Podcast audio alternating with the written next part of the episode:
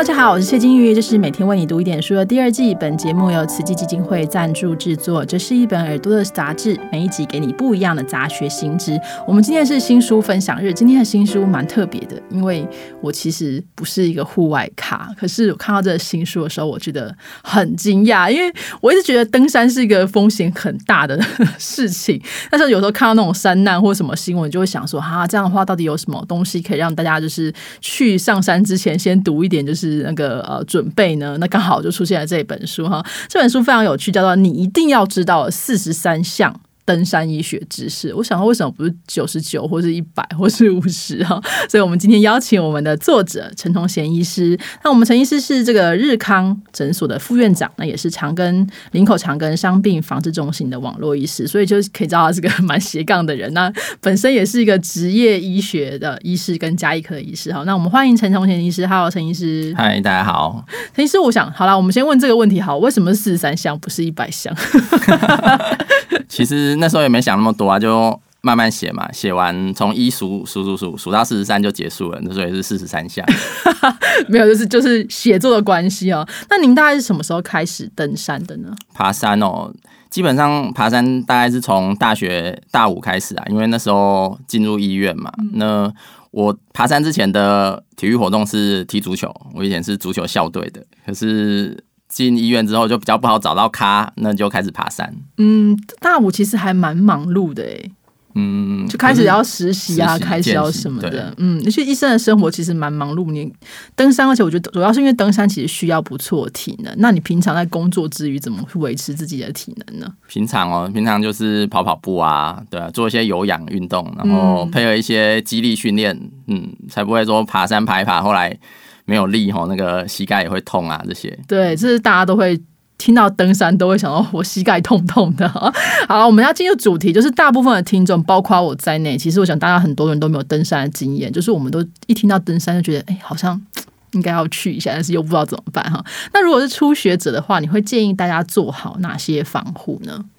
防护哦，其实我觉得应该要循序渐进啊，就是你可以先找家里附近一些比较有名的步道啊，那通常政府规划的很好，那指标也清楚，那步道铺设也好。那相对来讲，你如果体能不足，要撤退也比较安全。嗯，那当然上山的时候，就是你的饮水跟食物要带够。那食物，比如说要带哪些？比如带什么？呃，宝咖咖，或带那种就是有鳕鱼相思之类的，可以吗？其实你如果是单天的行程，甚至是半天的行程，你带一些点心啊、零食都没问题。对，那如果当然你时间拉长了，当然热量就要高一点。对，所以有些人会带一些像什么巧克力啊。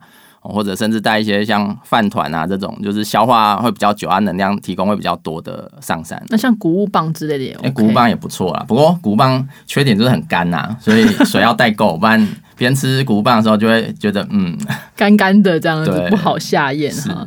那我们要怎么检视我适不适合爬山？因为我可能爬家里的步道是 OK 的，但是再上去一点就会觉得有点喘，或者说可能有一些疾病的话，就其实是需要谨慎的评估。大概会怎么样评估比较好？其实，你如果有一些慢性疾病，在登山之前，会建议跟你的家庭医师做讨论，就是觉得看你的体能到什么程度啊，他给你一些建议这样子。那如果一般没有慢性疾病的人，其实就是回到刚刚第一点讲的循序渐进。你的步道它的海拔的改变啊，或者是说它的有铺设路面啊，这些都会影响到整个行程的难度。对，所以一样还是循序渐进啊。那体能的部分，其实你如果没有爬山，也可以在家走走阶梯。我可以试试看，说哎，从一楼走到十楼啊，再下来，再坐电梯下来，这样子多走几趟，大概也可以知道你体能的极限在哪里。所以大家其实上班的时候，如果那个爬楼就搭电不想搭电梯，也是可以爬楼梯试试看这样。对，尤其现在疫情哈，那电梯有时候风险有点高，那。干脆改爬楼梯也是很安全的，对，健康又那个又可以防疫哈。那呃，当然就是还说，你如果有这个担心的话，一定要去咨询加医科的医师，因为我们之前在其他的期节目都是提到，咨询很重要。你不要这边看说，哎，网络说我膝盖不好，那我就不要爬，这不行啊。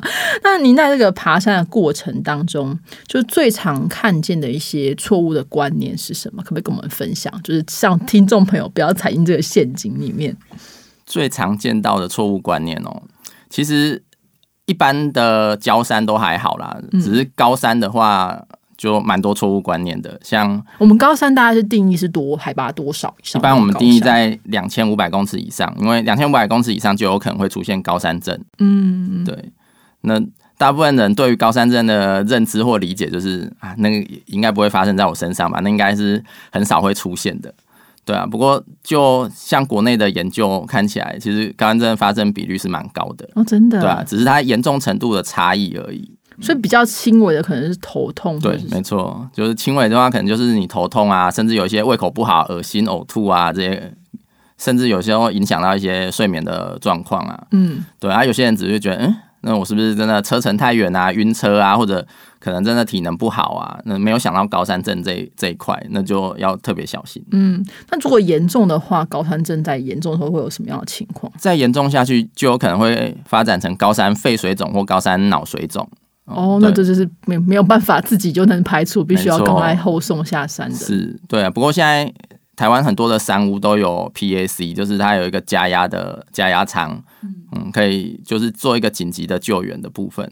我们高山症的形成的原因是什么？高山症形成哦，其实高山症它就是一个适应上的疾病，嗯，就是你突然到高高海拔，所以氧气浓度下降嘛，那身体试着要去适应它，可是适应不过来的时候，病症就产生了。嗯，呃，简单来讲，你可以把它想象成，如果公司突然换一个主管，那有些人可以适应，有些人适应不来嘛，所以每次的高山症发生，呃，跟很多原因都有关系，对，不是单一因子啊。嗯那还有除了高山症之外，还有什么部分你觉得很危险，大家一定要小心的地方呢？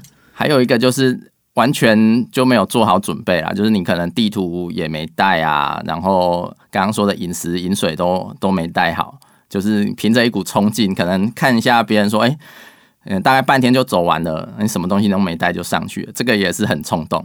嗯，我之前看到有一个新闻是说有一个大姐，然后就穿着夹脚拖，带着不知道为什么带着一个鲨鱼的那个 IKEA 鲨鱼的包那个娃娃，她就去去攻合欢山，然后后来就在路上就有有点就是体力不支，大家就劝把她劝下来。那对您来说，假如说我们一个规划一个比较出界的半天左右的行程，大概会需要准备哪些东西？就除了我刚刚讲食物、饮水之外，那些防寒的衣物啊什么，大家要准备到什么样的层次？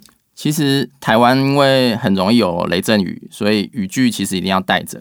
我刚开始在爬山的时候，就是很很长，就是天气也没查，雨具也没带，哦，那凌晨落汤鸡，那其实会有失温的风险呐、嗯，对，那另外的话就是，其实你一些手机的电池一定要确定要充满，你要求救的时候才有的求救。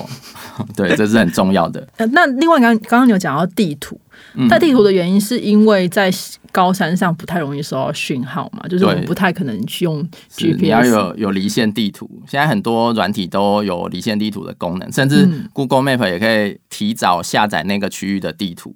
对，嗯所以地图是很重要的，尤其当你有些高山上的路径并不是那么清楚的时候，对，那有个地图。安全的分数就会高很多。呃，还是以这安全为主，大家就不要太信任科技工具，有时候最基本的搞不好还是最保险。对，没错，因为你看，你连汽车导航都可以导，可能导到乡间小路让你找不到路了。我是受害者，我常常这样说，哎、怎么开到那什么地方，然后开到一个那种就是产业道路去这样子。那你在其实新书里面有提到很多这个登山常见的基本问题，大家如果有兴趣的话，真的把这个书找过来读一读，真的是会收获很大哈。但对您自己来说，就是如果我们身为一个合格登山者，应该要保持一个什么样的心态，呃，去看待这个山林呢？其实我觉得最重要的是知道自己的极限在哪里。嗯，对，因为我常讲一句话，就是你上山需要勇气，可是你撤退需要智慧。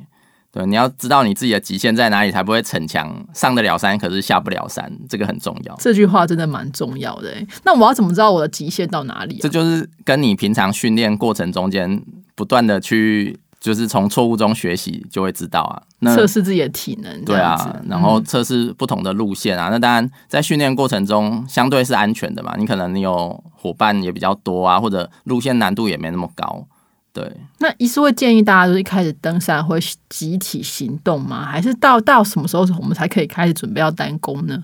我其实建议就是一开始一定要成群结队啦，大家互相有个照应，对吧、不然单攻第一个就是因为你要压缩你的行程嘛，你可能当天就要往返，所以你的负重就会比较轻。那你负重比较轻的状况下，必必须要舍弃一些东西。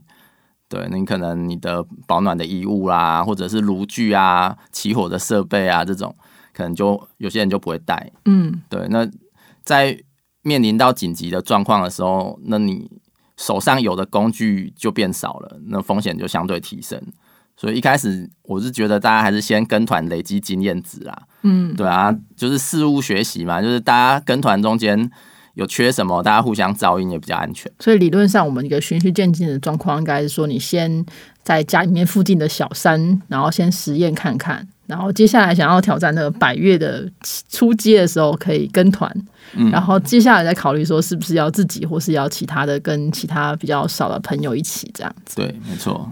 啊，那意思上爬山到现在这样子，大概多久？登山经历？这样算起来应该快二十年了。